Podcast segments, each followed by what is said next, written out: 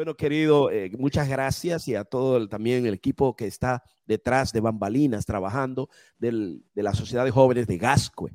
Así que tenemos la oportunidad de gozarnos en el Señor en esta noche con la palabra de Dios. Pero antes de, eh, de entrar en materia y pedir a Dios que nos diga qué es lo que Él quiere para nosotros o qué quiere decirnos, comunicarnos en esta noche, me gustaría alabar su nombre. Y este canto que voy, que escogí para ahora, eh, lo hice en un concierto que hicimos en diciembre, llamado Deja que la esperanza brille, el concierto, pero canté esta alabanza porque para mí es muy especial. Mucha gente habla de María, María y lo que María fue un gran privilegio, ser la madre de Jesús, pero a veces se nos olvida qué pensó José cuando le dijeron, bueno, tú vas a criar al Hijo de Dios. Él no es carne de tu carne ni hueso de tus huesos.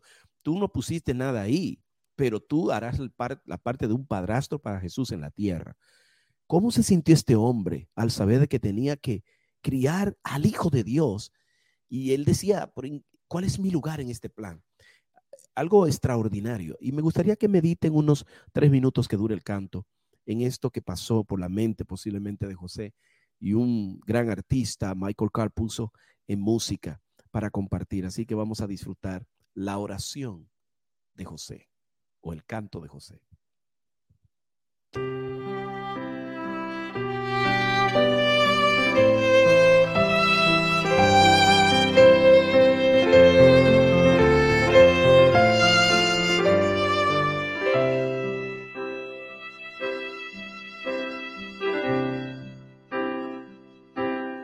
Durmiendo está el niño en dulce paz sobre mis brazos, Hijo de Dios, tal como el ángel lo anunció. Hoy sucedió.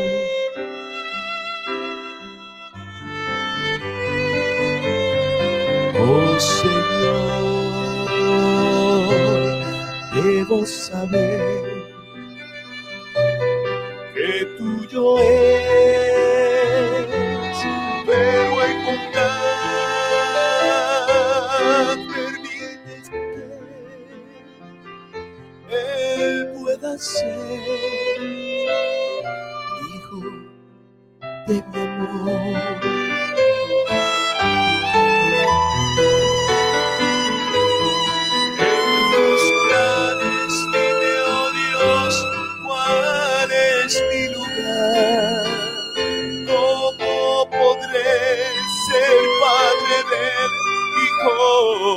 De Dios. Simplemente soy mi Señor, un carpintero.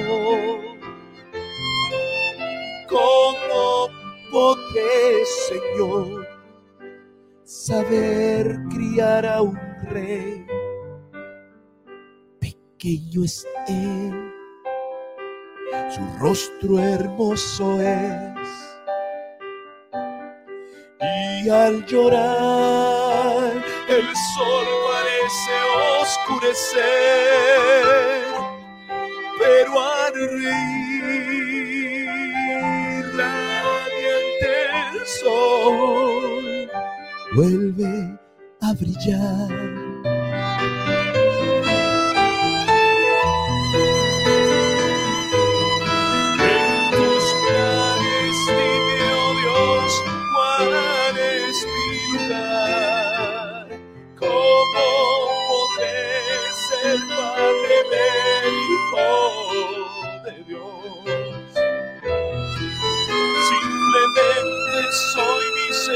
Un carpintero. ¿Cómo podré, Señor, saber criar a un rey? Durmiendo está el niño en dulce paz sobre mis brazos, Hijo de Dios, tal como el Él lo anunció. Hoy sucedió.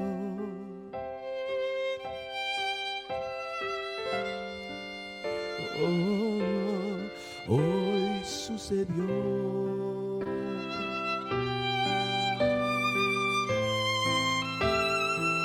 Qué honor,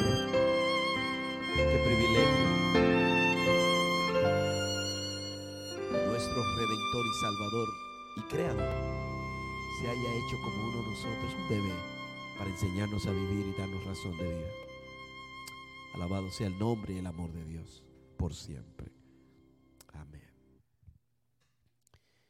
Qué lindo estar este sábado juntos para adorar al Señor en las horas de este maravilloso día que Él destinó para la cita semanal con todos nosotros. Vamos a tener otra breve oración. Padre querido, necesitamos tu voz. Tu voz tiene el poder de crear, recrear, restaurar, resucitar, revivir. Y eso es lo que necesitamos esta noche. Hay personas que se están conectando, que están frente a su pantalla, con el deseo, Señor, de escuchar palabra tuya. Porque la palabra de los hombres, las palabras de los hombres, no satisfacen, no renuevan, no reviven, no restauran. Pero las palabras que salen de tu boca dan vida. Por favor, yo sé que tú puedes hacer que un burro hable. Yo sé que tú puedes hacer lo que quieras. Permite que pueda comunicar, que yo pueda comunicar tu mensaje esta noche, para gloria de tu nombre, en el nombre de Jesucristo. Amén. Vamos a Mateo, el capítulo 19, y vamos a los versículos 16 en adelante. Mateo 19, 16 en adelante. Y allí encontramos esta hermosa historia, hermosa porque está en la palabra de Dios, pero intrigante.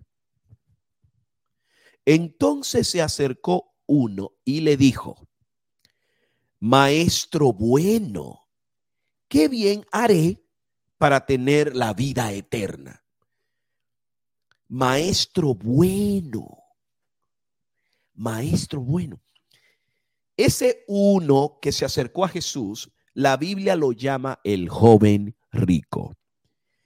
No era cualquier persona, era un muchacho, era un joven, me imagino que a lo mejor estaba entre los 18 a 22 años, pero había ganado algunos títulos especiales en su comunidad. Número uno, era un príncipe, un líder, era conocido como un principal, era un muchacho que se había dado a respetar y por eso las personas lo miraban con cierta admiración, intachable.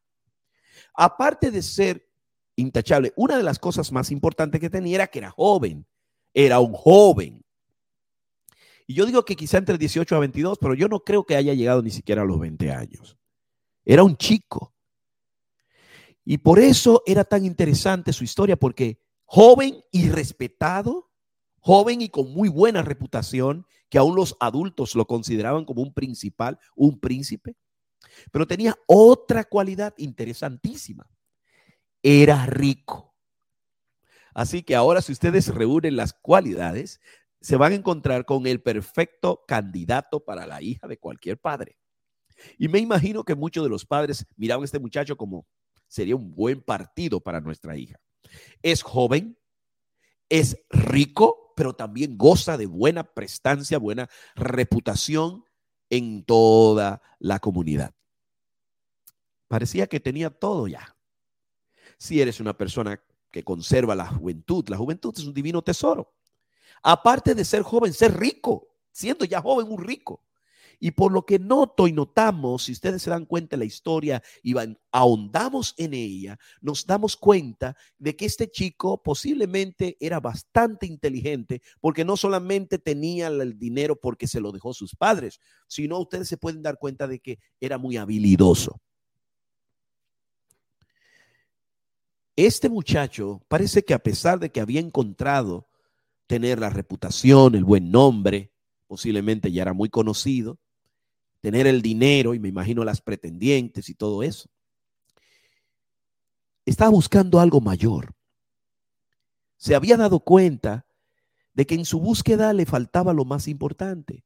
Así que fue a Jesús y en el contexto se dice que, que él dobló una rodilla al suelo, se postró, como se postra ante los príncipes, ante los reyes, y le dijo, maestro, primero venía corriendo, maestro bueno. Casi toda la gente le llamaba a Jesús maestro, maestro, porque realmente era un maestro. Pero este chico hizo algo más que los demás. No solamente llamó a Jesús maestro, sino que le dijo, bueno, tú no eres cualquier cosa, tú eres una persona buena. Tú eres bueno, eres bueno para enseñar, pero tu persona, tú eres bueno. ¿Cómo sabía este chico que Jesucristo era bueno? pues obviamente había estudiado su, personalidad, había leído de él, había escuchado por ahí, había estado indagando y quizás estaba esperando que Jesús pasara por donde él estaba o lo estaba buscando.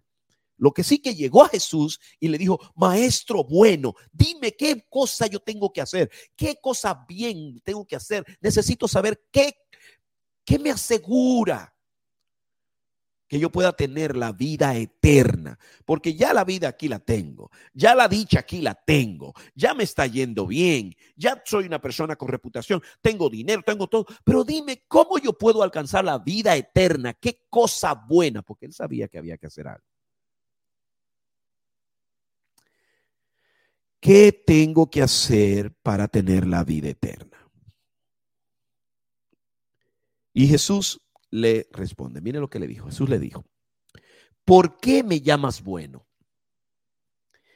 Algunos dirán, bueno, Jesús, mire, no, no fue que Jesús le dijo, no me digas bueno, porque yo no soy, no, no, no, Jesús podía decir, me pueden decir bueno. La pregunta de Jesús le fue, ¿por qué tú me dices bueno? Porque bueno solamente hay uno. Está implícita allí en la pregunta lo que Jesucristo quería decirle al muchacho. ¿Acaso, ¿Acaso tú crees que yo soy ese único que es bueno? Esa era la pregunta. ¿Por qué me llamas bueno? Porque bueno solamente hay uno. Pero me imagino al chico asintiendo con la palabra, yo sé por qué te llamo bueno. Tú eres ese el único bueno. Tú eres Dios. Bueno, queridos, el chico había dicho claramente en, en, el rostro de Jesús que no solamente él era un maestro, sino que también era bueno. Y que, como Jesús dijo, ¿acaso usted lo puede leer clarito, claramente allí mismo? Miren, nadie es bueno. ¿Por qué tú me dices bueno? Nadie es bueno. Solo uno, Dios. Es como que si Jesús lo mira y le dice, ¿será que tú crees que yo soy? El chico asiente, dice Jesús. Pero si quieres entrar en la vida, guarda los mandamientos. Es como que digo, pero ¿quieres saber la, respuesta ya? Guarda los mandamientos. Ahora miren, piensen por un momento, queridos. Si alguien viene a mí o a ti, te pregunta, igual como le preguntó este chico a Jesús, ¿qué tengo que hacer para tener la vida eterna? ¿Cuál debería ser nuestra respuesta correcta? Miren, si usted dice, guarda los mandamientos, es la respuesta incorrecta. Y usted dirá, sí, pero Jesús le dijo eso. Bueno, Jesús sí lo dijo, pero si tú lo dices, cuando una gente vaya a ti y te dice, ¿qué tengo que hacer para tener la vida eterna? Y tú le dices, bueno, guarda los mandamientos. Estás haciendo mal, estás totalmente tergiversando el asunto. Usted dirá, ay, ay, ay, ay, pero ¿qué le pasa a Hermachena? Mira, es que es cierto. Si alguien viene a mí o a ti pregunta, ¿qué tengo que hacer para tener la vida eterna? La respuesta que yo le debería dar o tú es, ve a Cristo Jesús. ¿Por qué Jesús no le dijo al chico, ven a mí? Porque Jesús, el chico había ido a él. La pregunta fue hecha directamente a Jesús. El primer paso para tener la vida eterna es ir a Jesús. Y este chico había cumplido con el primer paso. Fue a Jesús y lo declaró Dios y se postró ante él, le adoró. Y ese es el primer paso de la vida eterna, conocer a Cristo. Así que Cristo estaba correcto y siempre estará correcto. Ahora, cuando te pregunten a ti qué tiene que hacer alguien para tener la vida eterna, tiene que decirle ve a Cristo, no decirle guarda los mandamientos primero, porque los mandamientos no es un requisito que uno debe poner las personas para entrar al cielo. El único requisito para entrar al cielo que uno debe decirle es decir, ve a Dios, ve a Cristo, porque Él es el camino, la verdad y la vida. Nadie va al Padre si no es por Él. Y esta es la vida eterna, que te conozca a ti, al único Dios verdadero, y a Jesucristo, a quien has enviado. Así que si quieres entrar en la vida eterna, tienes que venir a Cristo. Cristo es la vida eterna. Él es el camino, la verdad y la vida. Ahora, el chico le dice eso a Jesús y Jesús le dice, tú sabes que soy yo, soy, Dios ya, ¿verdad? Si quieres entrar en la vida, guarda los mandamientos. Y el muchacho dijo, los mandamientos, ¿cuáles? ¿Cuáles mandamientos? Porque a veces nos hacemos los locos. A veces creemos que las cosas van cambiando como la tecnología y que como hoy es eh, Facebook, mañana es Instagram y después es TikTok y después viene otras por ahí, que si Snapchat y que si esto y lo otro. No, no, el camino al cielo no ha cambiado, sigue siendo lo mismo. Y los mandamientos tampoco han cambiado, siguen siendo los mismos. Él le dijo al Señor, ¿pero cuáles? Jesús me imagino, porque aquí no está diciendo cómo ponía la cara Jesús, pero usted lo puede imaginar. Él mirando que dice, tú sabes, los mismos que tú se sabes son los mismos, nunca se cambiaron, ni yo los voy a cambiar. Y comienza a decirle a Jesús los mandamientos, pero noten esto, esto es muy interesante. Comienza diciéndole, Jesús contestó en el versículo 18, no matarás, no adulterarás, no hurtarás, no dirás falsos testimonios, honra a tu padre y a tu madre, y amarás a tu prójimo como a ti mismo. Y pregunto, queridos, ¿esos eran todos los mandamientos que tenía? Porque esta lista que ustedes están viendo allí está claramente identificada en los diez mandamientos. Jesús se refiere a los diez mandamientos, pero solamente habla de los mandamientos que tienen que ver con la relación con el prójimo. Y lo bueno es que el chico, cuando le dice eso, miren lo que le contesta el joven a Jesucristo en la cara. Esos. Todo eso yo lo he guardado desde mi juventud, como que él era viejo. Desde, es como que decía, de que yo soy un muchachito. Desde que tengo uso de razón, yo he guardado todos esos mandamientos. Dame algo más. ¿De verdad tú has guardado los mandamientos? Sí, todo. Miren, hermanos, que yo le diga a ustedes ahora por esta pantalla que yo he guardado todos los mandamientos, ustedes podrán decir, "Mm, bueno, podríamos engañarlos a ustedes, pero decírselo yo a Jesucristo, todo eso yo lo he guardado desde mi juventud. Había que tener calaña, como decimos nosotros. Había que tener cachaza. Había que tener bastante valor para decirle en la cara al maestro bueno, yo lo he guardado todo desde mi juventud. Pero era la verdad, no le estaba tratando de mentir, le estaba diciendo lo que sentía. Yo eso lo he guardado. ¿Qué más me falta? Dame algo más. Pero recuerden que Jesús no más dijo mandamientos que tenían que ver con el hombre. Entonces Jesús procedió a la parte buena aquí. Vamos a ver. Si quieres, Jesús le dijo, versículo 21, si quieres ser perfecto, y el muchacho, noten que Jesús habla lento, es como que Jesús siempre ha hablado, nuestro Dios no es que anda hablando rapidísimo, es su estilo es hablar lento, porque cuando te habla, te da la oportunidad de que tú analices lo que él te está diciendo. Y Jesús le dijo, imaginen, si quieres, si quieres ser perfecto, el muchacho, claro que quiero ser perfecto, dame, vamos, vamos, dime, dime. Anda. ¿A dónde voy? Vamos, porque nosotros somos rápidos. Cuando estamos escuchando, en fracciones de segundo, nosotros volamos, vamos a Marte, venimos y compramos y vendemos. Así somos nosotros, ustedes saben. Así cuando te dicen algo, ya tú la agarras, ya te fuiste. Puedes viajar más rápido que la luz con los pensamientos. Así que cuando Dios Jesús le hablaba lento, decía, anda. Muchacho, ¿para dónde voy? Vende. Uh, eso es lo que yo pasé a hacer. Negocios. Me imagino al chico diciendo, ahora hay negocio. Me voy y a vender. Eso es lo que tengo que hacer para, para entrar, para ser perfecto. Porque eso sí lo sé hacer. Y sigue, sigue Jesús, todo lo que tiene lo vende. ¡Uh! Lo vendo todo. Y yo tengo mucho. Me imagino que por la mente del chico pasó rápidamente que iba a vender todo eso para comprar cosas más grandes. Posiblemente iba a ser ahora una villa donde tenía dos o tres casas. Iba a ser hoteles donde solamente quizá tenía un albergue.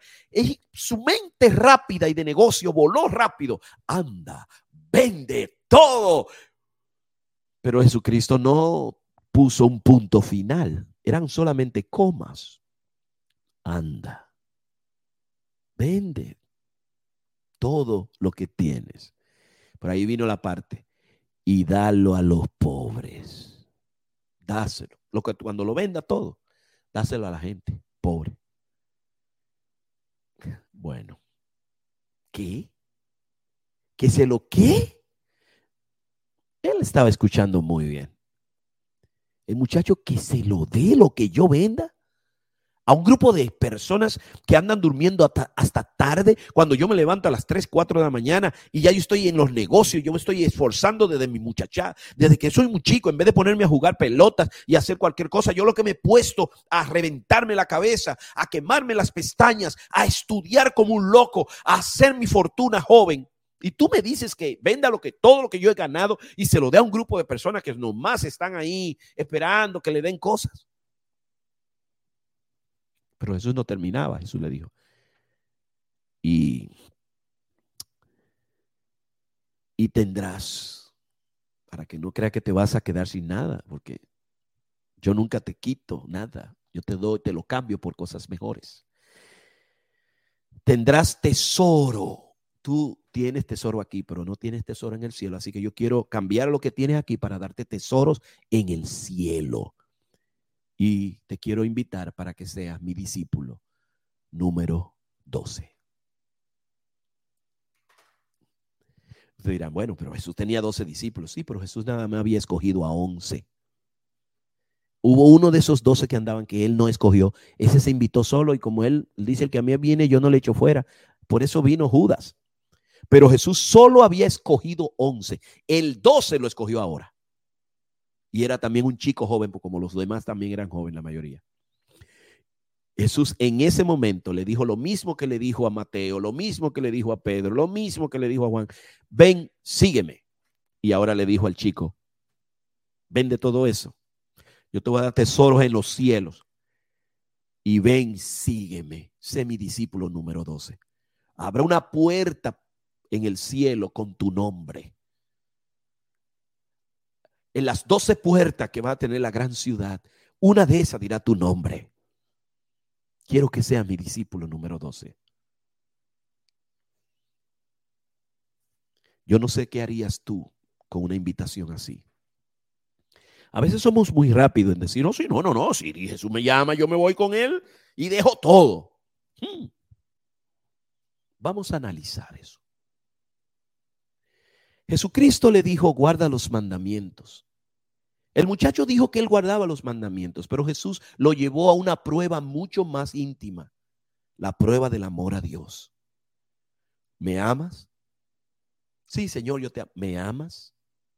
Joven que me escucha, adulto que me escuchas. Jesús hoy te pregunta, el Señor hoy te pregunta, ¿me amas? Sí, Señor, yo te amo y ¿Me amas más que a estos? ¿Más que tu nombre? ¿Me amas más que tu reputación? ¿Me amas más que tu dinero? ¿Me amas más que tus redes sociales? ¿Me amas más que, tu que a tu esposa o a tus hijos? ¿Me amas más que tu trabajo? Porque si no lo amamos a Él más que esas cosas que he mencionado, entonces no le amamos. Porque si Él no es el primero en nuestras vidas, Él no puede ser el segundo, porque Él no acepta un lugar menor que el que Él merece como supremo.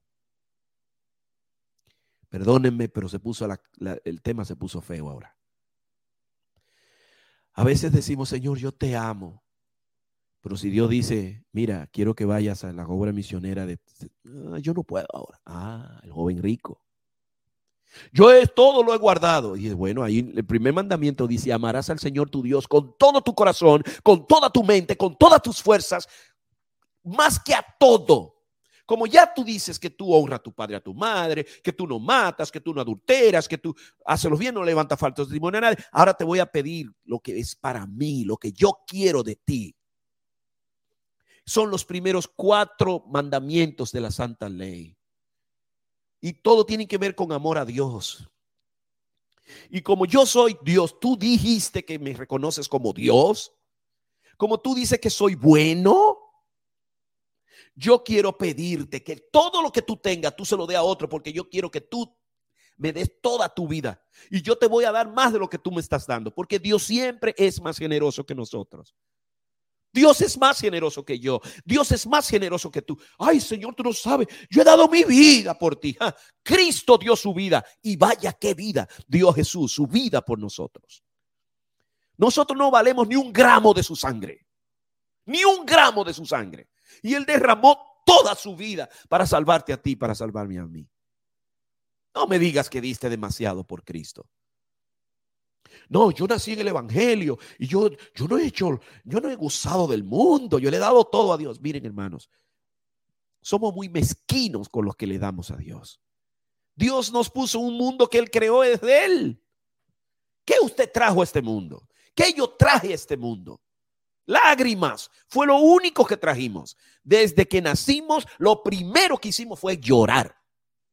Vinimos desnudos y llorando, ¿sí o no? Y el que no lloró, le pegaron para que llore, porque todos vienen parejo.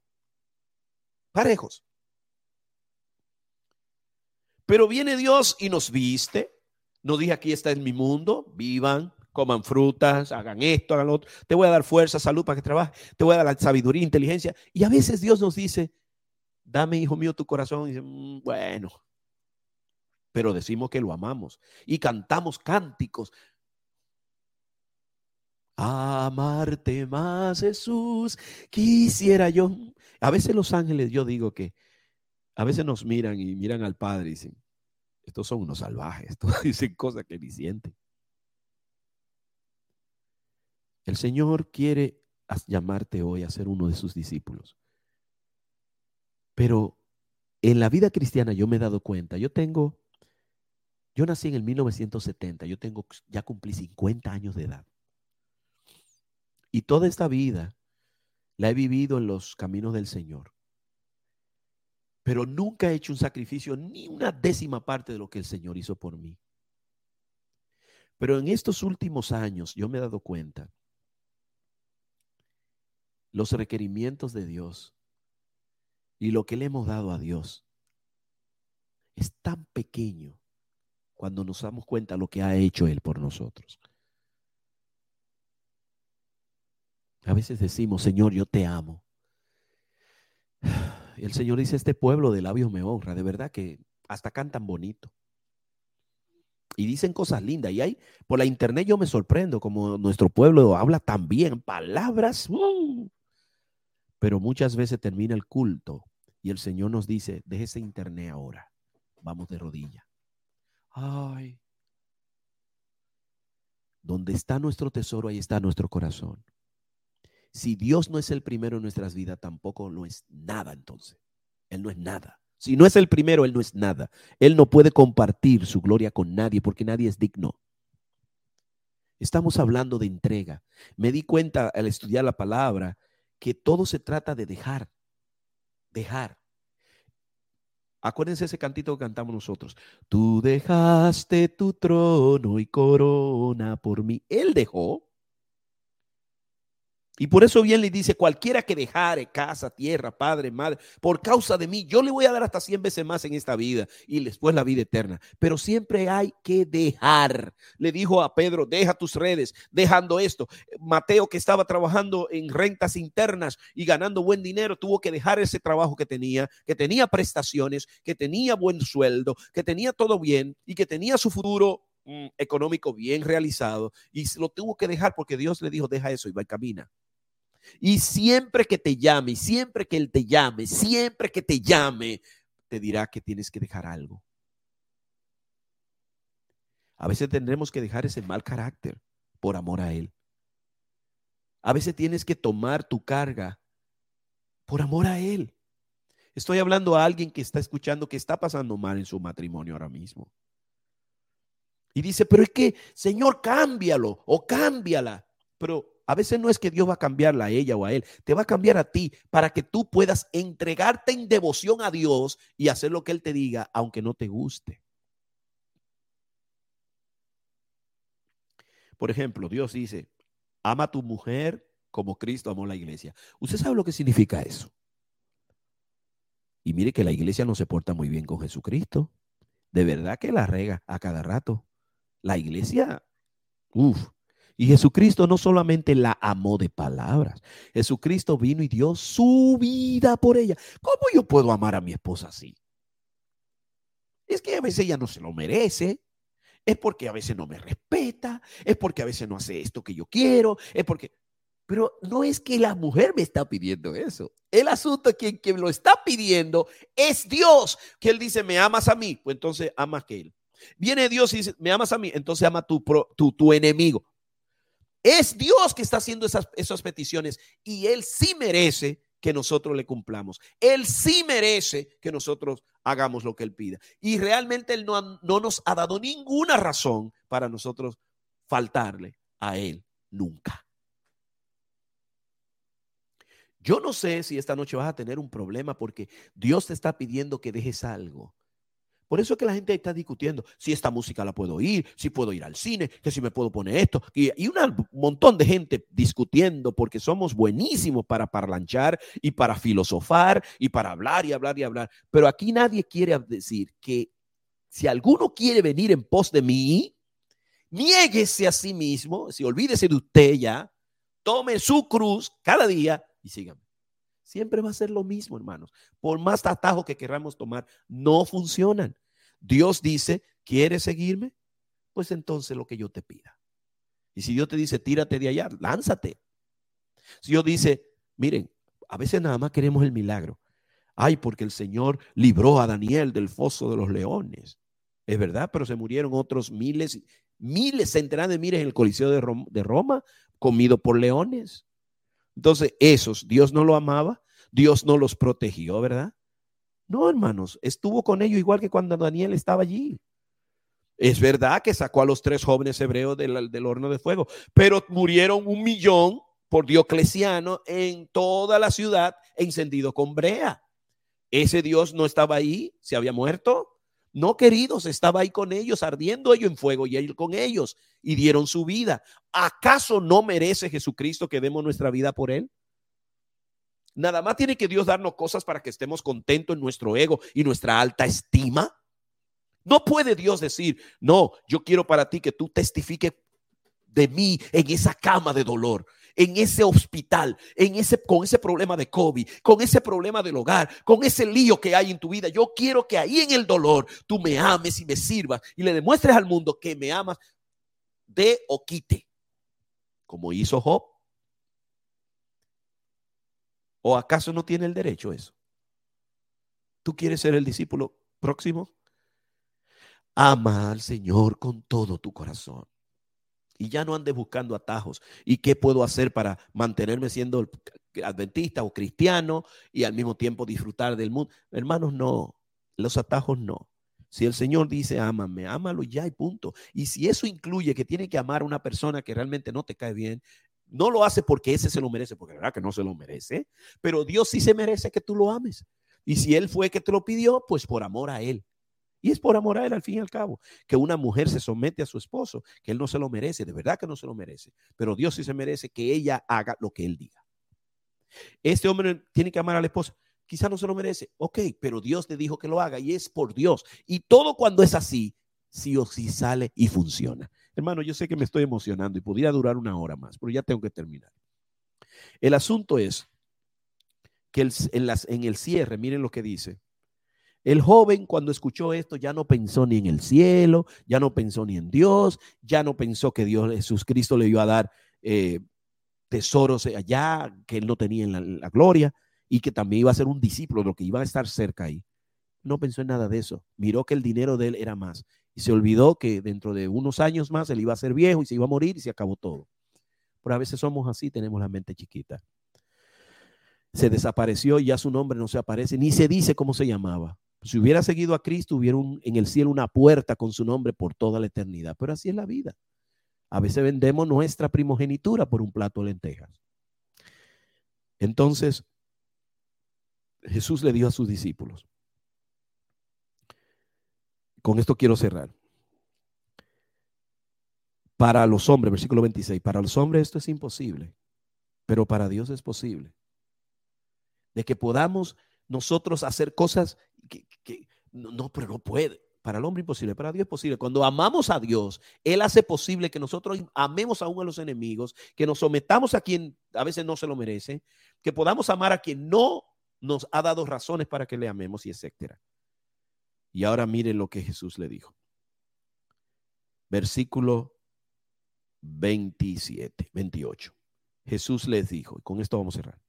De cierto os digo que la regeneración, regeneración, cuando el Hijo del Hombre se siente en su trono de su gloria, vosotros que me habéis seguido, también os sentaréis sobre doce tronos para juzgar a las doce tribus de Israel.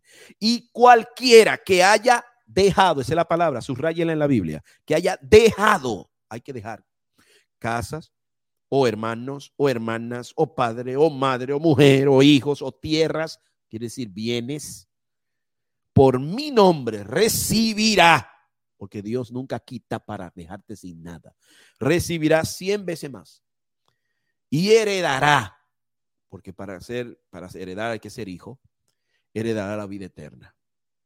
Hermanos, eso es lo que Dios quiere. Si Él te pide que tú digas, Señor, aquí estoy. A veces nos pedirá cosas que no imaginamos. Pero si eres un discípulo y quieres seguirle, vas a escuchar cuando Él te diga, ve y pídele perdón. Ay, pero tú sabes que fue ella que me ofendió. Fue él que me ofendió. Sí, pero soy yo que te estoy pidiendo eso. Entonces, por amor a Dios, haremos lo que sea. Y ya no vamos a estar discutiendo que si esto se puede hacer, si esto no. Ya eso se va a ir a la basura. Termino con un canto antes de que puedan tener el cierre. Me creo que prediqué de más. Pero este canto es parte del sermón, del tema de esta noche. Escuchen bien, este es un canto que nunca he grabado. Yo creo que lo voy a cantar con ustedes por primera vez. Y a mí me gustaría que ustedes escuchen bien qué alabanza. Dios siempre ha dado más. Pero a veces nos va a pedir algo pero es que la adoración siempre demanda un sacrificio. Siempre. La adoración siempre demanda un sacrificio. Un gran llamado del Señor vino a Abraham. No se demandó un cordero en sacrificio allí.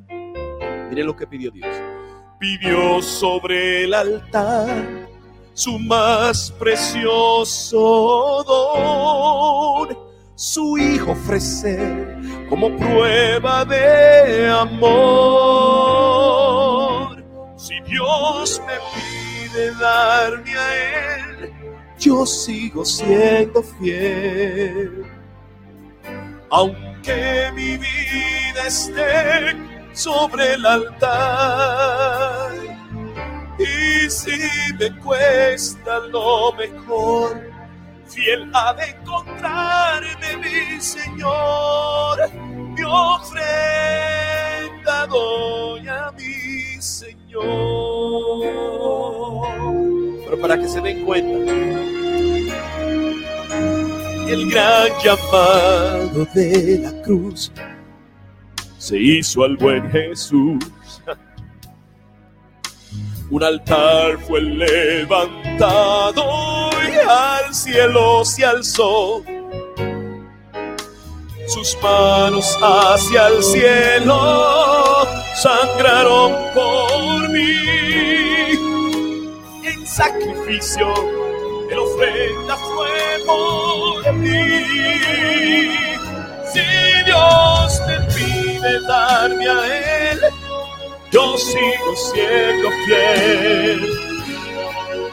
Aunque mi vida esté sobre el altar, y decide cuesta lo mejor y él ha de encontrarme, mi Señor. Mi ofrenda doy a mi Señor. Escucha nuestra petición. Oh, mi Señor, mi Señor, mi todo, doy a ti. Yo quiero ser bien. Si Dios me pide darme a Él, yo quiero serle fiel. Esté sobre el altar, si me cuesta lo mejor, quiero de encontrarme mi Señor. Yo ofrenda a ti, Señor. Yo quiero serle fiel.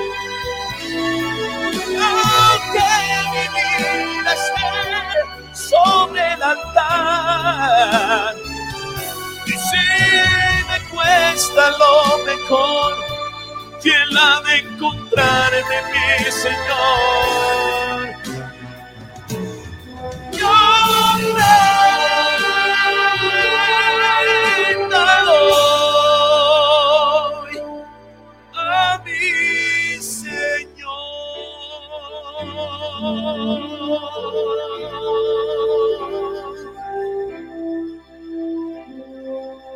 Dios nos ayude a entregarle todo lo que Él pide.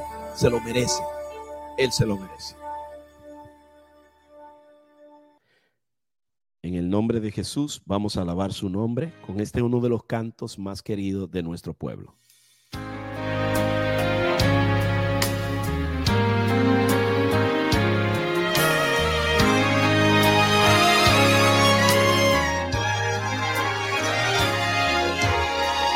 Siento el sonar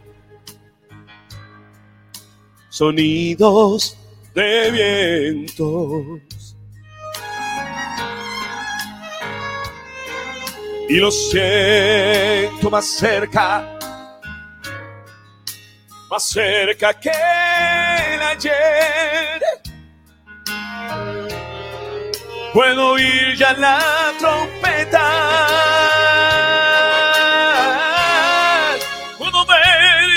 Los salvados. Oh, pues el Señor vendrá, el Señor vendrá y el cielo se abrirá. Cuando Cristo venga,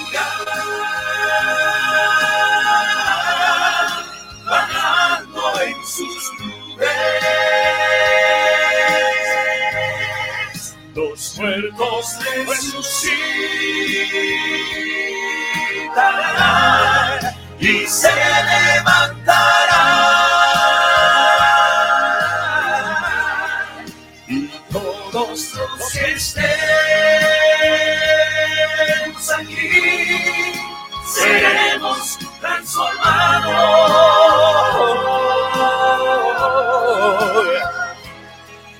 Al clamor final, al clamor final los cielos se abrirán. Gloria sea al Señor.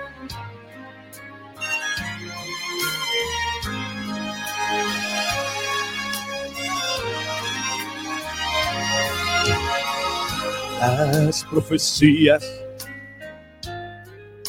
cumpliéndose están. Y el pueblo escogido persecución tendrá. Solo falta poco tiempo. Todo indica que está cerca la venida del Señor. Ya el clamor final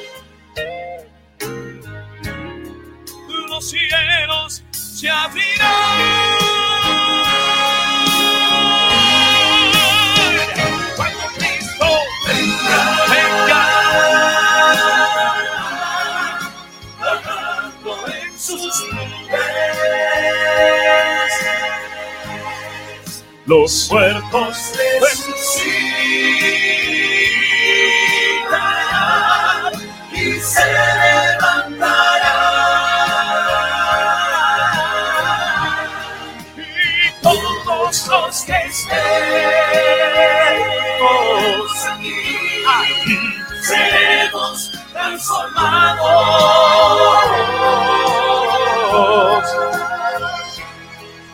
Al clamor final, al clamor final, los cielos se abrirán.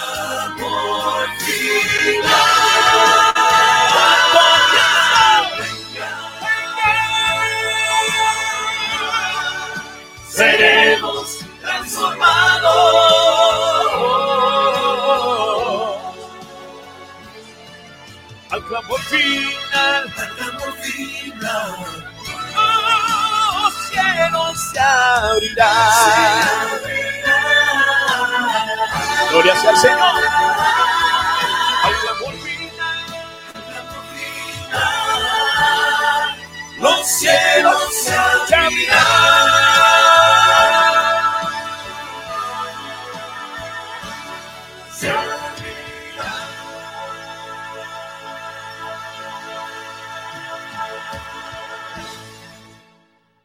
Gloria sea al Señor, que estemos ahí. Y yo quiero que ustedes estén ahí para que juntos adoremos al Señor por siempre. Y no nos vamos a cansar, porque en su presencia hay plenitud de gozo. Vamos a orar. Señor, gracias por amarnos tanto. Gracias por no escatimar nada para salvarnos, porque diste todo el cielo, Señor, para comprarnos.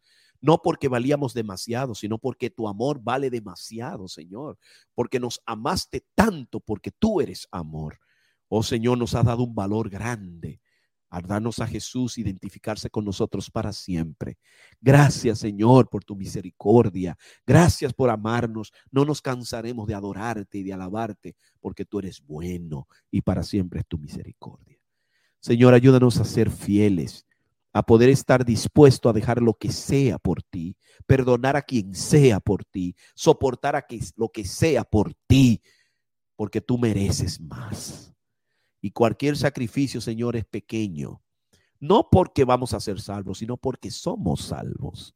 Porque tú eres todo. Y por amor a ti, hacemos lo que sea para que tu, tu nombre sea glorificado. Lo que tú nos pidas, Señor.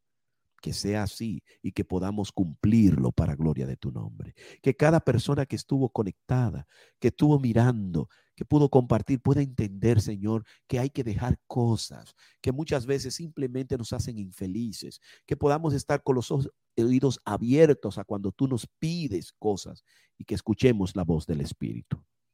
En el nombre de Jesucristo. Amén y amén.